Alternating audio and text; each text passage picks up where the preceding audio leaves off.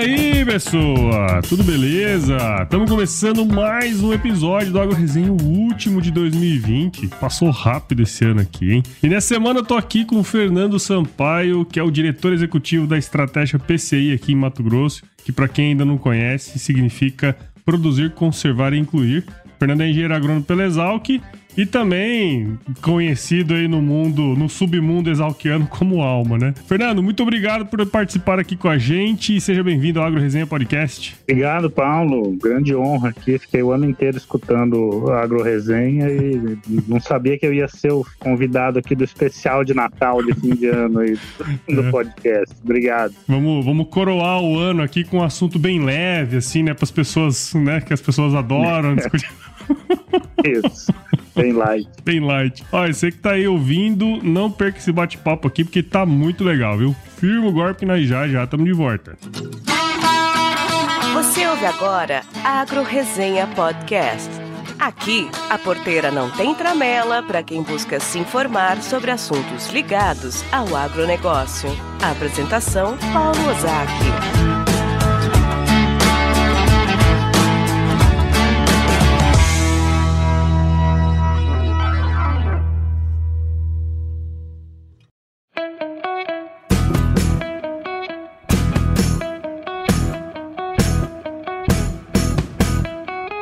Tô aqui de volta com o Fernando e pra gente começar essa resenha aqui, ô Alma, tem como você contar um pouquinho da sua história aí pra gente, cara? Vamos lá, eu, eu estudei lá no Exalc, né? Como você falou, eu formei em 97 e logo depois que eu formei, eu fui para Europa. Uhum. A Exalc tinha um convênio com uma escola francesa de agricultura. Eu fui lá para fazer o que é o último semestre deles, da faculdade deles. Uhum. Eu ia ficar seis meses, acabei ficando nove anos na Europa. Mas... é, um depois do, desse curso, eu comecei a trabalhar. Era um curso sobre mercado de carne e leite. Eu comecei a trabalhar num frigorífico francês uhum. é, na, na, parte comercial ali. No estágio, fui contratado e logo depois deu uma crise de vaca louca gigante lá na Europa, uma crise violenta no setor em, 90, no, em 2000, né? No uhum. ano 2000. E no final do ano 2000 começou isso. É, aí eu comecei a procurar outras oportunidades e eu fui buscar quem trabalhava com importação. Aí eu uhum. mudei para Holanda para trabalhar com o holandês lá, que é um dos maiores importadores de carne brasileira e de carne em geral uhum. na Europa.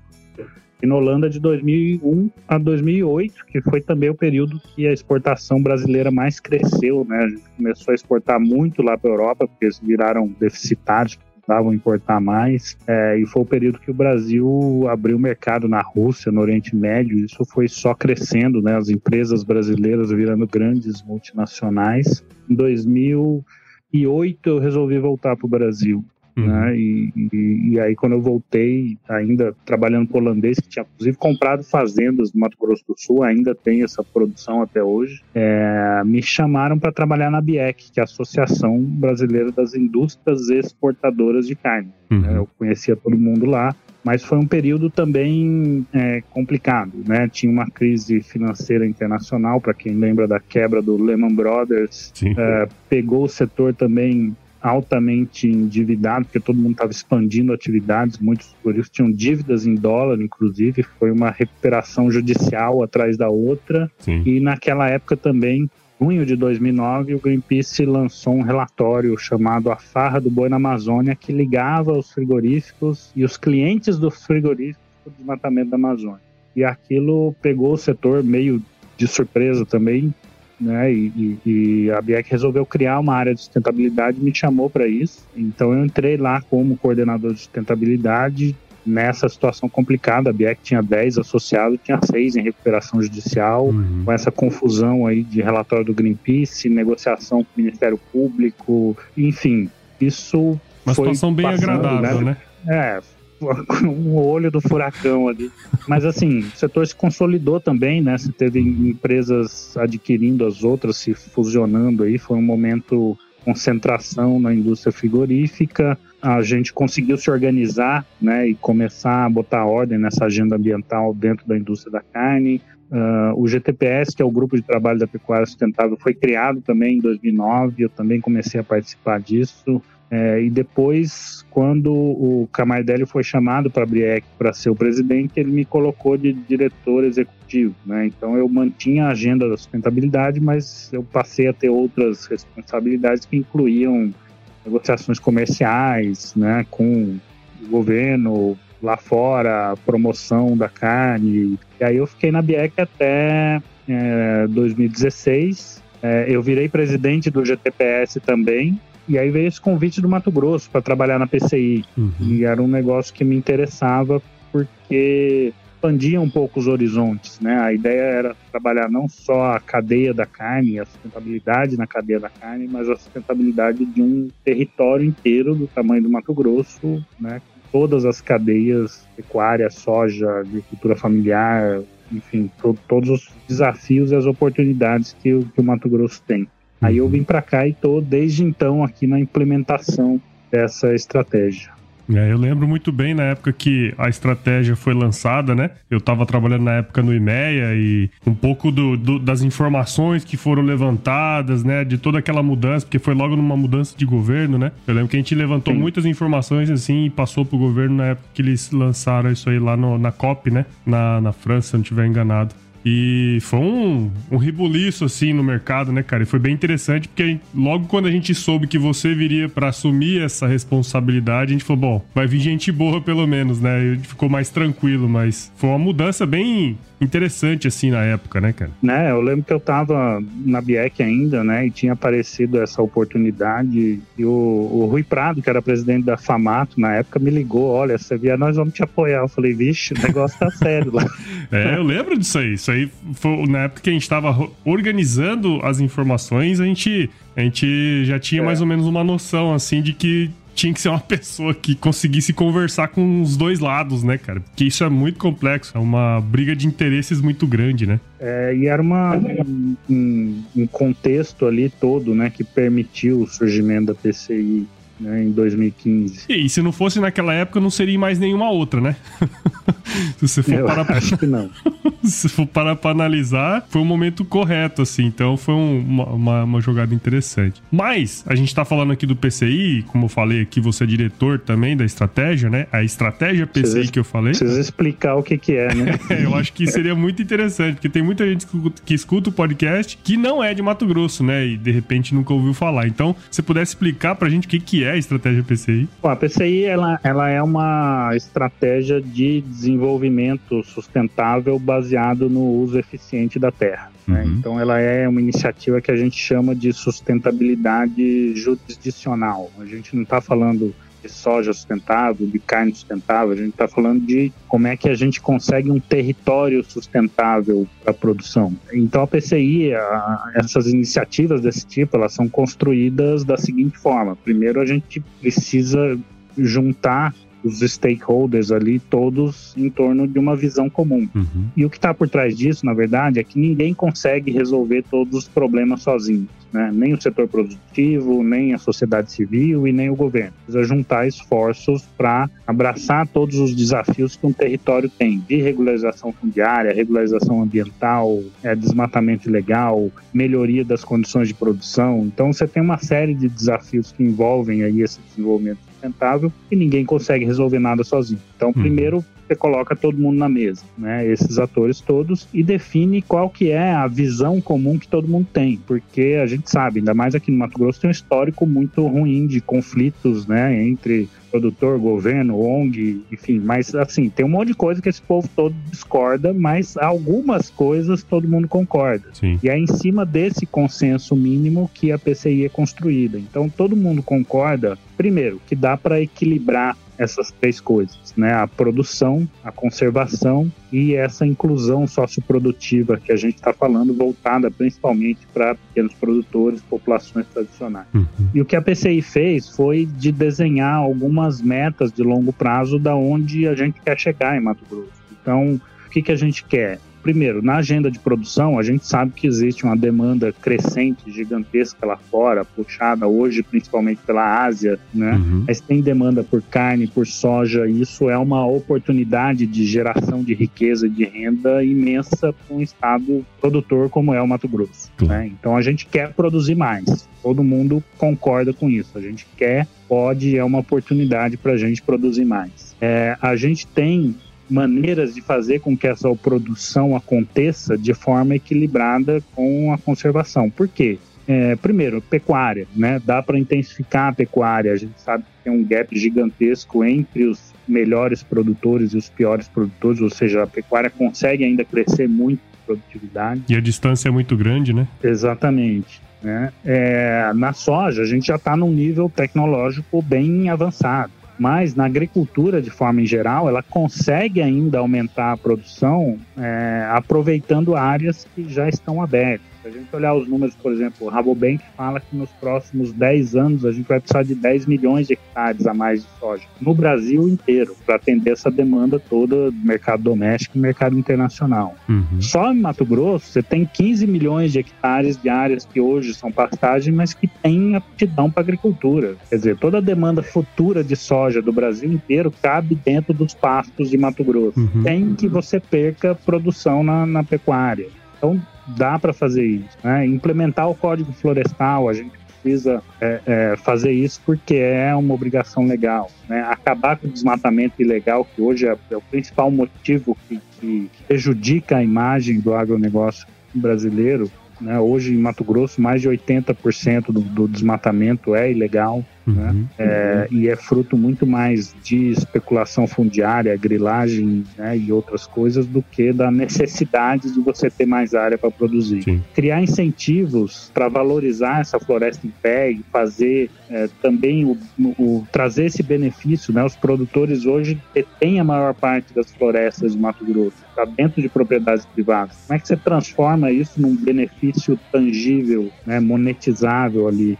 O cara hoje ele tem todo o custo é, de manter essa floresta e não tem benefício nenhum. Uhum. Gera um benefício para a sociedade inteira, mas você só tem o custo disso, você não recebe nada. Então, como é que a gente é, é, muda essa história? Né? Transforma isso de fato em um ativo é, para o produtor. Uhum. Né? E na parte da inclusão, assim, Mato Grosso está exportando soja, carne, algodão e importa frutas e legumes do CEAGESP de São Paulo. Uhum. Né? É um absurdo. E você tem 100 mil famílias na agricultura familiar aqui no Mato Grosso, que ocupa uma parte muito pequena das terras, mas ocupa 60% da mão de obra rural. Sim. Então existe oportunidade também nessas cadeias serem desenvolvidas aqui dentro, né, para atender o próprio mercado doméstico do Mato Grosso. Então, uhum.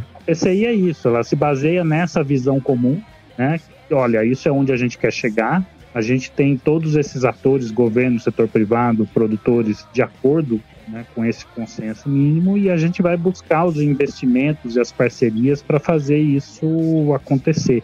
A gente tem feito desde de 2015, né, hum. quando ela foi lançada. É, então, é interessante essa, essa visão, né, bem difícil de ser implementada, mas a gente vê que muita coisa das reuniões, né, que já participei também, é, é interessante ver esse diálogo, pelo menos, pelo menos ele acontece, mas por outro lado, a gente percebe, assim, que na maioria das pessoas, né, que são envolvidas na produção, vamos dizer assim, eles enxergam esses eixos produzir e conservar sempre como antagônico, né? Então, toda essa discussão que tem de produção de alimentos, commodity, desmatamento, tudo isso o pessoal ainda, vamos dizer assim, enxerga essas coisas meio como se fossem antagônicas, e aí tem vocês trabalhando essa visão mais comum, né? Mas a gente percebe assim, o Fernando, que tem essa pressão grande do mercado, né, em relação ao desmatamento, que recai obviamente sobre o produtor, né? Como que você vê essa situação? Como encarar essa situação aí? Pois é, eu acho que essa agenda ambiental sempre foi percebida pelos produtores como paulada, né? Quer dizer, nunca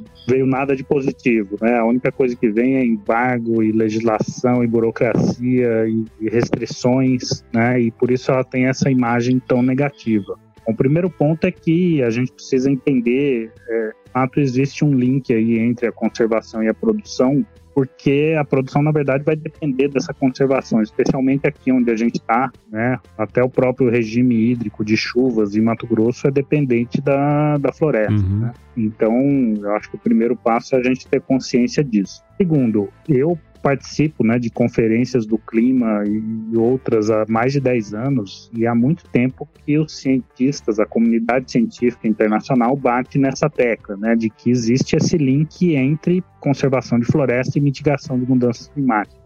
E isso acaba se transformando, se traduzindo em políticas públicas nos países né, que têm seus compromissos em relação ao clima e no setor privado também. Então, é crescente o número de empresas que têm compromissos públicos de dissociar o seu fornecimento de cadeias de commodities do desmatamento. Então, você tem hoje mais de quase 900 compromissos públicos de traders internacionais, de varejistas, de indústrias de transformação, é, de todo mundo que trabalha com commodities, né, a maioria dessas empresas, principalmente multinacionais, tem compromissos de dissociar desmatamento das suas cadeias. Uhum. E aí, quando você olha no mapa mundi, em duas regiões principais onde o desmatamento está ligado à expansão agropecuária. Né? Uma é no Sudeste Asiático, lá Malásia, Indonésia, principalmente por conta de, de óleo de palma, uhum. né? que é, um, um, é uma commodity né, também em alta aí, que tem uma demanda gigante. Qualquer coisa que você olhe, né, de sabonete a chocolate, tem óleo tem de palma. palma. É. E é, a outra região do mundo que está nessa pressão é a América do Sul, por conta de soja e pecuária, onde você tem Colômbia, Argentina, Paraguai, o Chaco, mas o, o foco maior é no Brasil. Brasil. pelo tamanho, né? E dentro do Brasil, o Mato Grosso e o Mato Piba, que agora é essa nova fronteira ali. Então, assim, a gente está no, nos holofotes ali, né? Uhum. Todo mundo olhando para ver como é que você tira o desmatamento dessas cadeias. E aí você tem alguns instrumentos que foram colocados em prática para fazer isso. Então você tem certificações, por exemplo. Você tem algumas cadeias como papel e celulose que hoje 90% do comércio internacional é certificado, FSC, só que são cadeias pequenas, né? Uhum. São poucas indústrias, você tem a produção sempre ali em volta da indústria e é muito menos complexo de ser implementado. É, na maior parte das vezes, as certificações elas não ganham escala porque elas são caras. Você só tem os melhores produtores que vão se certificar e o, o resto ali né, não, não consegue atingir esses patamares. E na hora de vender, você tem pouca gente que paga mais por certificação. Ainda é, são nichos de mercado. Uhum. Né? E você teve iniciativas de certificação também que foram criadas em mesas redondas, como é a RTRS, por exemplo, né? Você tem a mesa redonda da soja, do algodão, da, da, do óleo de palma também. É, e se não é certificação, é na base da paulada, né? São sanções, é moratória da soja, é TAC, são políticas de compras com as empresas. E aí o grande problema é que elas são sempre excludentes, ou seja, eu vou jogando um monte de gente uma cadeia normal de comercialização. Ah, o cara tem desmatamento, eu não compro. Ele não tem cara, eu não compro. Né? Não tem um papel, não, não atinge esses critérios, eu não compro. Então você vai excluindo um monte de gente. Uhum. E aí essas pessoas, elas continuam lá na mesma paisagem ali e vão né, viver de, de algum jeito. Elas continuam precisando de renda ali e aí o grande risco, né, é o que eu escrevi outro dia naquele artigo que eu, que eu chamei. A gente está criando um, um alfaville e uma favela no, no campo. É. Tem uma ponta da pirâmide ali que são produtores realizados que conseguem vender esse volume e atingir todos esses critérios que o mercado quer. E você tem esse clubinho ali fechado esse esse condomínio rico e ao mesmo tempo você tem um monte de gente lá que não tem acesso a crédito, a tecnologia, ao mercado, né, que tem dificuldade para se regularizar. Por isso que a PCI, na verdade, é, não adianta só o setor privado tentar essas iniciativas de cadeia se você não tiver ações públicas que vão apoiar essa mesma agenda, uhum. né? Você conseguir incluir todo mundo né, e conseguir transformar esse, esse território rural de uma forma sustentável e que possa incluir as pessoas e não, e não excluir. Nossa, e só de pensar nessa complexidade já dá uma preguiça, né, cara? Mas, assim, mas uh, uma coisa que sempre, sempre sai nos grupos de discussão, né, que a gente tá vendo aí, assim, bom, ah, tá certo. Os cientistas falam que a gente está passando por um momento e que as florestas são super importantes para mitigar as mudanças climáticas e tudo mais, né? Por outro lado, a gente tem o produtor que pra ele, ele não consegue enxergar isso, né, cara? E é um negócio muito difícil para ele comprar essa briga também, né? Quanto disso é de fato uma briga política? Vamos dizer, como uma, uma questão técnica, ela, ela influencia nessas questões políticas aí que você enxerga, tipo, na geopolítica mundial, assim? É aquela coisa, você pode até não acreditar em aquecimento global, que é fake news, não interessa, né? O que interessa é que virou um problema comercial hoje. Então, como é que a gente vai lidar com isso? E como é que a gente é, é, transforma essa agenda toda em algo que seja a nosso favor e não algo que nos prejudique. Uhum. Né? Então, o que a gente vê na maioria das vezes é essa postura negacionista, né? Não, não precisa de nada disso, né? Nós já somos, nós somos os mais sustentáveis do mundo e tal, não precisa fazer nada. Né? Mas não, não adianta. Tem um, um jogo sendo jogado aí que é eminentemente comercial e que a gente precisa aprender a lidar e a tirar benefício disso. E o uhum. Brasil tem como ser um dos grandes beneficiários dessa agenda. Porque a gente tem uma produção de baixo carbono, a gente tem o Código Florestal, a gente tem um monte de ativos florestais conservados, e a gente né, dentro dessa agenda do clima, consegue, tem a oportunidade de transformar isso em benefício, e não só em paulada como tem sido até agora. E, e, eu acho que é isso que falta a gente enxergar do lado de cá. É, é fazer do, é, é, o típico fazer do limão a limonada mesmo, né, cara? Porque é um negócio que tá aí, tá na mesa, e se a gente não fizer nada e continuar nessa posição meio que, ah, nós estamos fazendo já a nossa parte, de repente não vai dar certo. Né? É, não adianta. E aquela história, né? Se, se você não tá na mesa, provavelmente você é o menu do dia, né? Você vai ser jantado. Exatamente isso, né, cara? É. Ó, tenho certeza que você já ouviu aquela máxima de que você só colhe o que planta, né? Esse ditado aí, além de servir para tudo na vida, também serve para semente que você escolhe plantar na sua roça, né, cara? Se baseando nos pilares tecnologia e inovação, qualidade e atendimento, os híbridos de milho e sorgo da Santa Helena Sementes, que faz parte do grupo AgroSéries, entrega resultados superiores no campo coisa de quem tá há mais de 35 anos trabalhando em prol do produtor, né? E olha que legal, se você tem interesse em saber mais sobre temas relacionados às culturas de milho e sorgo, a Santa Helena Sementes lançou um podcast semanal de perguntas e respostas chamado Santa Dica, trazendo especialistas que dão dicas técnicas aplicáveis ao campo. Saiba mais sobre a Santa Helena Sementes acessando santelenasementestudojunto.com.br e escute o podcast Santa Dica, que está disponível em todos os agregadores de podcasts e também em um site exclusivo, o santadica.santelenasementes.com.br. Ó, faz assim, assina o podcast siga a Semente Santa Helena lá no Facebook e no Instagram para mandar sua pergunta para lá também, tá certo? E fica ligado nos próximos episódios que eles vão responder você lá. Recado dado, e agora vamos voltar para nossa resenha aqui.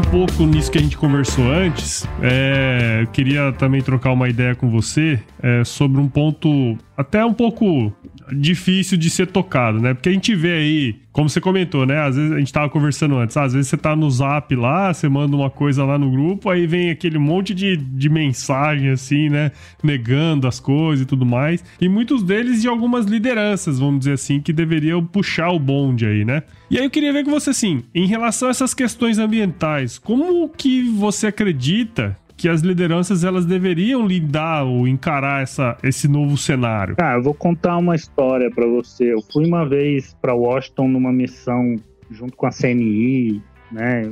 Era uma missão de governo e tinha uma missão empresarial junto. É, e a gente teve uma tarde lá, um encontro na fundação da Madeleine Albright, que era ela foi secretária de Estado do, do governo do Bill Clinton, né? E hoje ela tem uma fundação lá. E eu não esqueço ela dizer assim, olha, o mundo tá uma bagunça, né? O, já estava, né? Isso era Sim. em 2014, o mundo continua uma bagunça.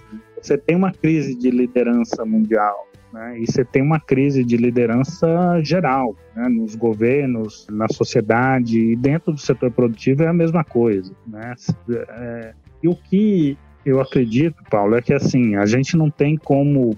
Você já ouviu essa sigla do mundo VUCA? Sim. É, volátil, incerto. É, os, então, a gente está num mundo que é cada vez mais volátil, incerto, complexo, ambíguo, e não tem como uma pessoa como você tinha antigamente esses líderes, né? Aqueles caudilhos, aquele cara que sabia tudo e tal, Sim. porque hoje é praticamente impossível é, você ter lideranças que consigam dar conta de tudo, né? porque é, são muitos assuntos, é muito complexo. Então, eu acredito cada vez mais né, que a liderança não, não é mais exercida por pessoas, mas por redes pessoas, onde uhum. você consegue combinar visões e conhecimentos diferentes, que aí sim você é capaz de abordar determinado assunto e propor soluções ali. Uhum. Então a uhum. primeira coisa é que né, a gente deveria ter essas redes no agro capazes de abordar não só o assunto da sustentabilidade,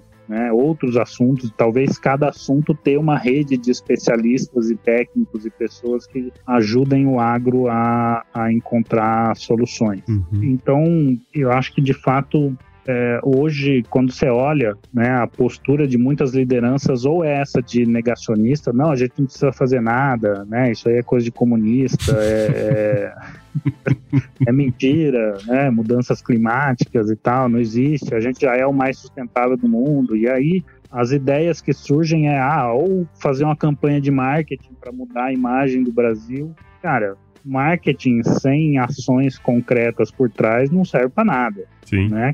Qualquer menino com acesso a um computador na Europa hoje consegue olhar a imagem de satélite e saber se tem desmatamento ou não.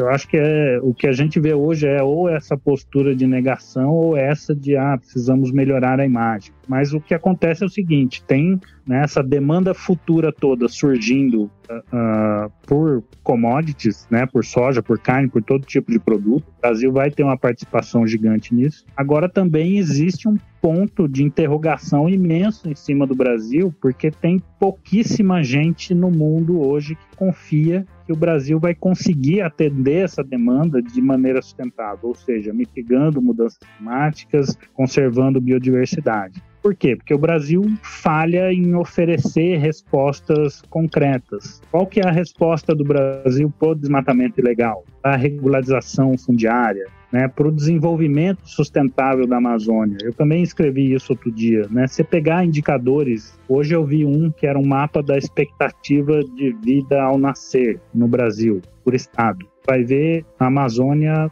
é o pior. Uhum. Índice de educação, a Amazônia é o pior. Desenvolvimento humano, a Amazônia é o pior. Você pegar um ranking de municípios, os melhores municípios para viver no Brasil, a Amazônia é o pior em tudo. A Amazônia é o pior lugar para se viver no Brasil. Quer dizer, você tem esse monte de floresta que todo mundo diz que vale alguma coisa e no fim não vale nada, não vale nada. né? Para as pessoas que vivem aqui. É, como é que você transforma isso? Como é que você promove um desenvolvimento sustentável? E aí, tipo, a ideia né, que tem na cabeça dos, dos militares, do Bolsonaro, é vamos desmatar, vender madeira, liberar garimpo. E é um troço que só vai nos trazer mais problema. Né? Mas você não tem ninguém pensando em alternativas de desenvolvimento que de fato consigam trazer renda para as populações nessas regiões que hoje tem floresta, pegar mesmo no Mato Grosso, né? Nenhum município que tem floresta quer ter floresta. O cara quer ser igual o Sorriso e Sinop, né? Uhum. Vamos desmatar e plantar soja, é o que dá dinheiro. Então, qual que é a alternativa de desenvolvimento sustentável que se oferece? Né? Tem um monte de gente falando da bioeconomia, de como você pode transformar a biodiversidade em dinheiro, como né, você tem a floresta ali, você pode estar tá pisando na, na, cura do câncer e não sabe. Não sabe. Mas é. É, se você não estiver despejando dinheiro hoje em pesquisa e desenvolvimento, Da mesma forma que a Embrapa fez lá em 1973 para transformar o Brasil de importador de alimentos em exportador, se a gente não botar dinheiro hoje no desenvolvimento de uma bioeconomia, a gente nunca vai ter resposta para isso. Uhum. O maior centro de pesquisa da Amazônia é, é, o INPA, que fica lá em Manaus, tem um orçamento que é uma vergonha comparado com qualquer outra universidade em, em, em países desenvolvidos. É, então eu acho que tem um monte de questões e que essas lideranças do agro deveriam assumir como nossas, né? Como discussões nossas para a gente desenvolver e não ficar é, nessa postura isolada ou negacionista ou de, de, de, perseguição. Tem mania de perseguição também. Ah, ninguém gosta da gente, né? Porra, esse é outro mito também, né? De, de que o agro tem preconceito. O Tejon fez essa pesquisa em grandes centros urbanos. A maior parte da população apoia o agro. É um negócio que é progresso, é dinheiro, né? É, é riqueza, é desenvolvimento, é uma das poucas coisas que funciona no Brasil. Verdade. Quem não gosta do agro é meia dúzia de colunista radical que tem espaço, mas não é a percepção geral. Então, é, é, eu acho que o agro deveria assumir como dele pautas que hoje ele acha que não são. Uhum inclusive essa de clima e de desenvolvimento sustentável. Verdade. É, até inclusive quando eu entrevistei o Tejon aqui no podcast, ele falou dessa pesquisa, né? Falou assim, bom, a, a grande maioria das pessoas nos centros urbanos apoiam, né, o agronegócio, então acho que não é uma questão de divisão da, da cidade contra, em relação a nós, né, mas é nós com nós mesmos, assim, né, praticamente, né? a relação que nós precisamos trabalhar em nós, né. E também diz que agora tem um, uma letra a mais no VUCA aí, viu? Diz que tem um H no final aí de hostile. O mundo tá hostil também, né? Ah, tá piorando o negócio. piorando o negócio. Você né? sabe que eu, eu acho que o, esse hostil aí, o ambiente virtual da internet, das redes, piorou muito é. esse troço. Né? Porque é aquela história dos algoritmos, né? Você começa a clicar lá, dar like em umas coisas e, e as redes vão te direcionando só para aquele tipo de conteúdo. Então, em vez de você ter acesso a, a, ideias contrárias e diferentes pontos de vista, não, você vai se focando cada vez mais num, num, num, numa posição só. É, né? E isso piora muito a, hostilidade. Do... É, e cada vez mais as pessoas estão mais conectadas, independentemente de classe social, qualquer coisa nesse sentido, né, cara? Então, se você tá lá, escolhe seguir alguém ou seguir coisas nas redes sociais, de fato eles vão te levar por aquele caminho, né? É diferente se você buscar coisas alternativas, coisas diferentes. E é o que a gente não vê acontecendo. Exato. de certa maneira. E é um exercício que eu faço, né? De, de seguir mesmo gente que eu acho que só fala abobrinha, mas eu preciso entender. Né? Preciso entender esse mindset de, de, de abobrinha, né? É. Eu sigo vegano, sigo ambientalista radical, sigo um monte de gente que, com as quais eu não concordo, mas que você começa a. E sem isso você não consegue construir nenhuma ponte também, né? Uhum. Nunca. Verdade, verdade. Fernando, a gente tem aqui uma pergunta que eu destino aos apoiadores do podcast, né? A gente tem algumas pessoas que apoiam o podcast financeiramente. E aí eu, toda vez que eu vou entrevistar uma pessoa, eu jogo a capivara dela lá e a turma faz algumas perguntas, né? No seu caso, eu escolhi uma do Cairon Giacomelli. Ele é lá de Sorriso, de Mato Grosso. Ele é produtor rural. E aí ele fez uma pergunta aqui ele mandou pra mim fazer. Eu gostaria de saber se nesse projeto eles vão buscar rever as leis ambientais pelas quais sofremos muito no nosso estado. Eu e muitos produtores sempre tivemos na legalidade, na legalidade e de repente começamos a sofrer sanções impostas por leis e decretos sem pé nem cabeça. Ele não, ele não colocou, eu não coloquei aqui, mas no fundo ele falou assim: ó, eu não li porra nenhuma desse projeto e eu só tô puto. É uma postura perfeitamente compreensível e, que eu encontro muito também, Sim. né? Mas assim, de forma geral, Paulo, eu acho que isso não é uma exclusividade do agro, né? Mas no Brasil como um todo, se você pegar a malha regulatória, ambiental, trabalhista, tributária, a vida do empreendedor brasileiro é um calvário, né? O cara tem que ser louco para empreender alguma coisa eu pego um exemplo. Meu pai estava no Pará, lá, quando a gente morou lá, e a peixe num tanque rede no rio. E aí você tem que passar pela SEMA Municipal, a SEMA Estadual, a Agência Nacional de Águas, a hum. Marinha do Brasil, tinha que ter autorização do Ministério da Pesca. Quer dizer, você passa por um, um, um né, nove, dez instâncias governamentais diferentes para ter como operar. Né? E isso é vergonhoso. é, uhum. A vida do, do empreendedor de enfrentar o Estado todo dia. Né? E, e tá, o que, que a gente pode fazer? Né? Primeiro, tem algumas ações que estão sendo feitas dentro do governo, que eu estou acompanhando como PCI, mas de desburocratizar, de agilizar processos. Né? O povo reclamava, por exemplo, autorização de desmatamento na SEMA. Encontrei um cara que o pedido dele estava fazendo 10 anos de uhum. aniversário, ele ia entregar um bolo lá na SEMA. e hoje você consegue processos assim que saem em menos de um ano. Né, processo de licenciamento. Então tem uma agenda de de desburocratização, que é um dos pilares aqui, pelo menos da administração atual de Mato Grosso, tentar fazer isso, uhum. agilizar o cadastro ambiental rural.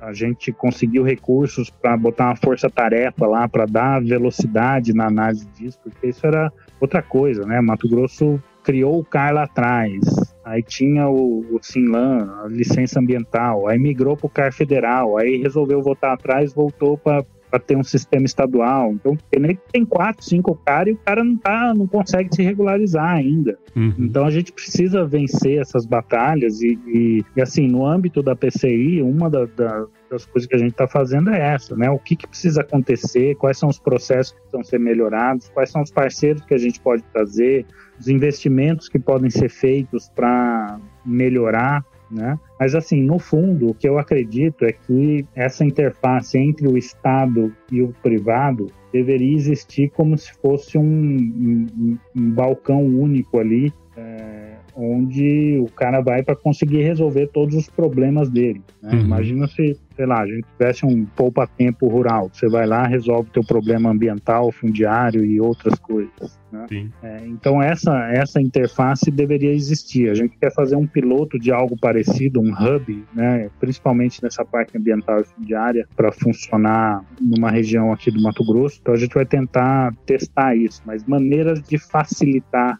a vida do produtor. E a outra coisa, como, como eu falei, a outra agenda que é importante é como é que você transforma isso em ativo, em benefício. Claro. E aí tem outras discussões também, porque hoje existe uma moeda universal capaz de contabilizar esse benefício ambiental que é o carbono. Né? E aí a gente vê que tem muitas empresas colocando carbono em seus modelos de negócio. A gente viu um exemplo recente da Bayer que está aí né, falando que vai financiar e comprar esse carbono de agricultores que estejam aplicando boas práticas e reduzindo suas emissões. É, você tem isso entrando na agenda muito forte no setor privado lá fora. A gente está pensando aqui numa estratégia de carbono para Mato Grosso, inclusive a possibilidade de atrelar carbono à exportação de commodities. Então, é, eu não estou exportando só soja e carne, né? Eu estou exportando soja e carne e carbono neutro, porque uhum. a gente tem esses ativos aqui. Né? É, e fazer isso voltar de fato como benefício para o bolso desse produtor. Inclusive lá em Sorriso, a gente criou uma PCI municipal ali, né? um pacto municipal em Sorriso e tem investimentos lá do IDH, vai ter investimentos do KfW é, que vão apoiar os produtores, que vão apoiar a agricultura familiar Sorriso vai ser provavelmente um dos pilotos aí para a gente conseguir colocar isso de pé e ver se a gente consegue de fato transformar isso em dinheiro para os produtores. Legal. Como diz o outro, né, no fim do dia é o que é o que importa, né? dinheiro no bolso é. e ninguém pensa no verde se não tira sai do vermelho, né? né? O que a, a turma fala aí no Exatamente. no negócio. Né? Mas legal, cara. Fernando, agradeço demais sua participação aqui. Acho que a gente poderia falar disso uma semana inteira, né? Fazer um simpósio aqui no, no Agro Resenha só pra falar disso aí, né, cara? Tem muito assunto. Mas eu acho que deu para ter uma ideia muito legal do que é a estratégia PCI. Eu acho que os assuntos que a gente discutiu aqui dá pano pra manga. Vamos dizer assim, a gente não tá falando a verdade absoluta, mas eu acho que é bom fazer a turma que tá escutando, você aí que tá escutando, pensar nessas coisas, né? É uma voz que nós precisamos ter, é um pouco dissonante do que nós pensamos, mas então aí é uma sociedade, a gente tem que viver isso, né, cara? Então, obrigado por participar aqui com a gente e, meu, parabéns aí pelo seu trabalho. Já tem alguns anos já tá aqui em Mato Grosso, né, cara? E, é, e é legal ver que as coisas estão evoluindo. Parabéns, viu? Obrigado, Paulo. Bom, é um prazer para mim estar aqui também com vocês, né? E eu acho que esse é o desafio de todo mundo, né? Vamos a, a, a, gente tem essa impressão né, de que uma economia de baixo carbono é uma condenação aí ao subdesenvolvimento e à pobreza e a gente precisa mudar essa história. Né? Uhum. E no Brasil a agropecuária está no centro dessa discussão e os produtores precisam assumir isso como uma agenda deles, senão falei, né? Se eles não estão participando, alguém vai definir por eles o que vai acontecer. Isso, é isso, não é bom. Como é que é? Se você não tá. Como é que é? Você é o menu do Você não tá na mesa, você é o menu, você é o menu do, do dia. dia. Exatamente. e deixa eu te perguntar, como que a, pessoa, a pessoal do, do Agro Resenha, a pessoa que tá escutando a gente aqui, pode acompanhar o seu trabalho, o trabalho da, da, da PCI? Como é que o pessoal pode acompanhar? Bom, a PCI hoje a gente está transformando ela, ela existia como um comitê estadual, né, criado por um decreto do governador, a gente está transformando ela num, num instituto. Uhum. É, esse instituto, né, ele é aberto, então qualquer entidade, associação, produtor pode participar ali seja como associado, seja como parte dos comitês que a gente tem de monitoramento, de investimento, para apoiar as discussões, entender o que está acontecendo. Então, estamos abertos aí para todo mundo que queira é, participar e construir junto. Tá? Pode divulgar meus contatos aí. legal. É, estamos à disposição. É, eu acho que uma coisa legal que você não falou mas que eu acho bacana, se você que está escutando é, tiver acesso ao LinkedIn, segue o Fernando lá, que ele, ele falou aí umas duas ou três vezes de artigos, né, que você escreveu, né, cara?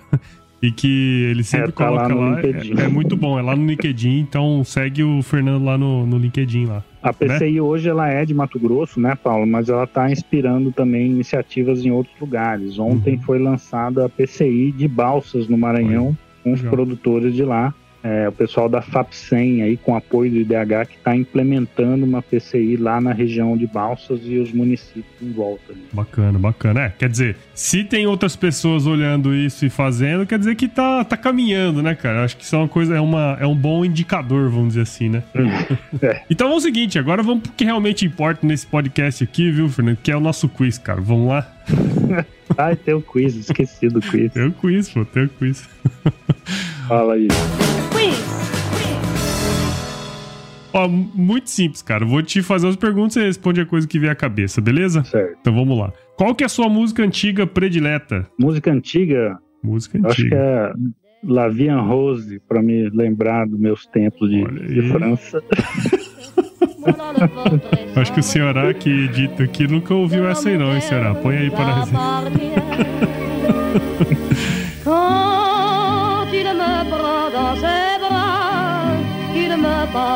tout bas, je vois la vie en rose.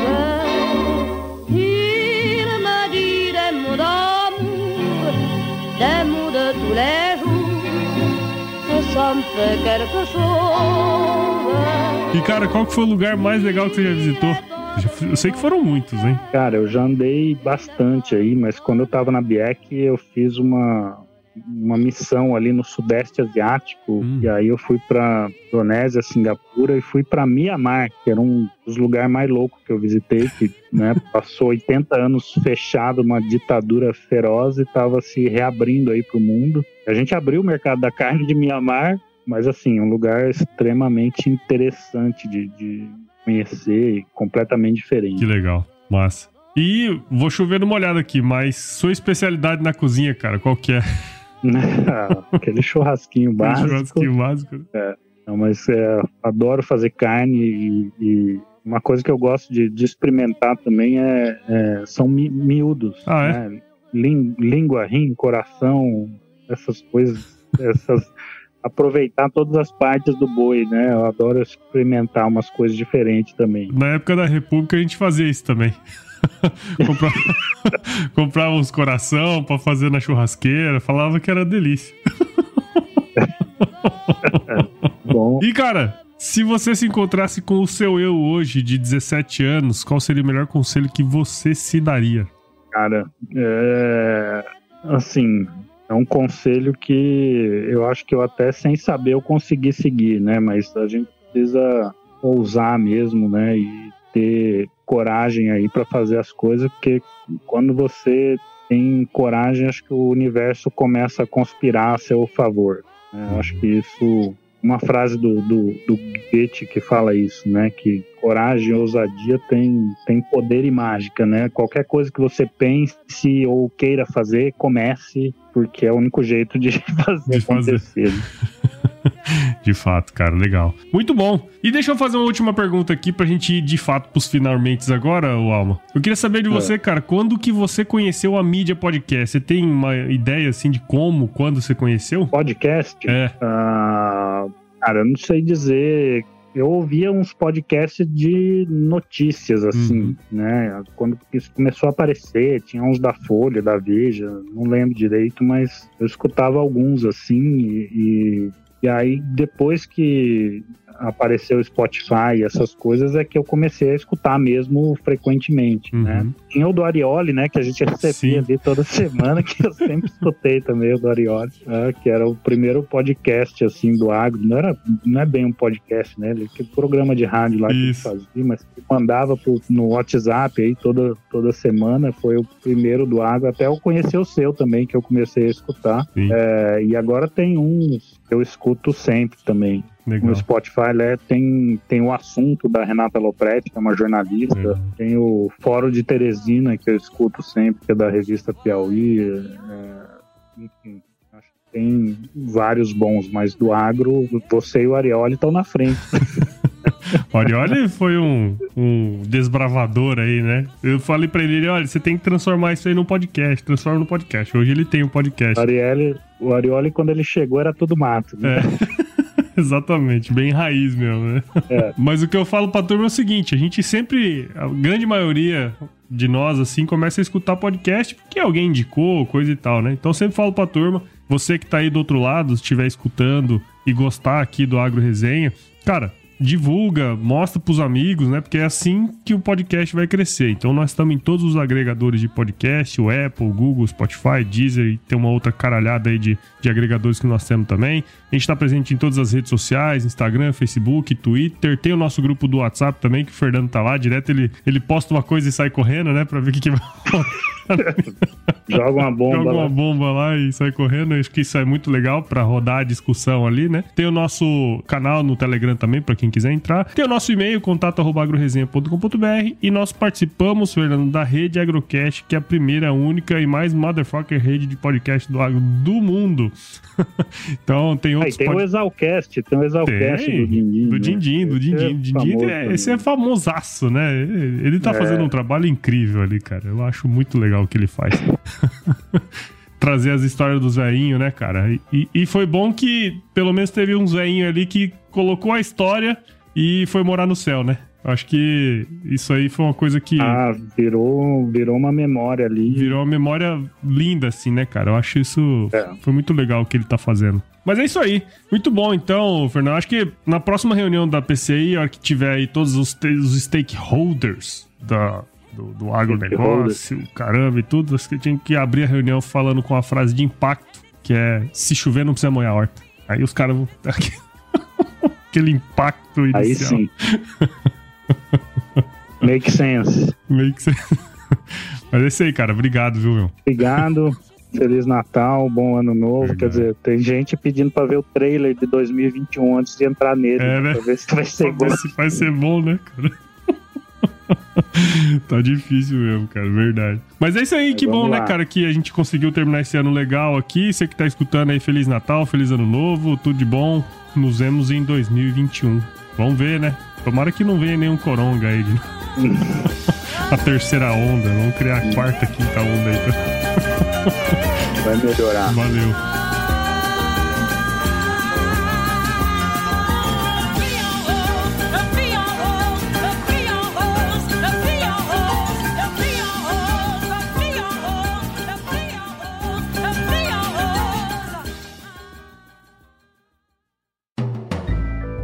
Mais um produto com a edição Senhor A.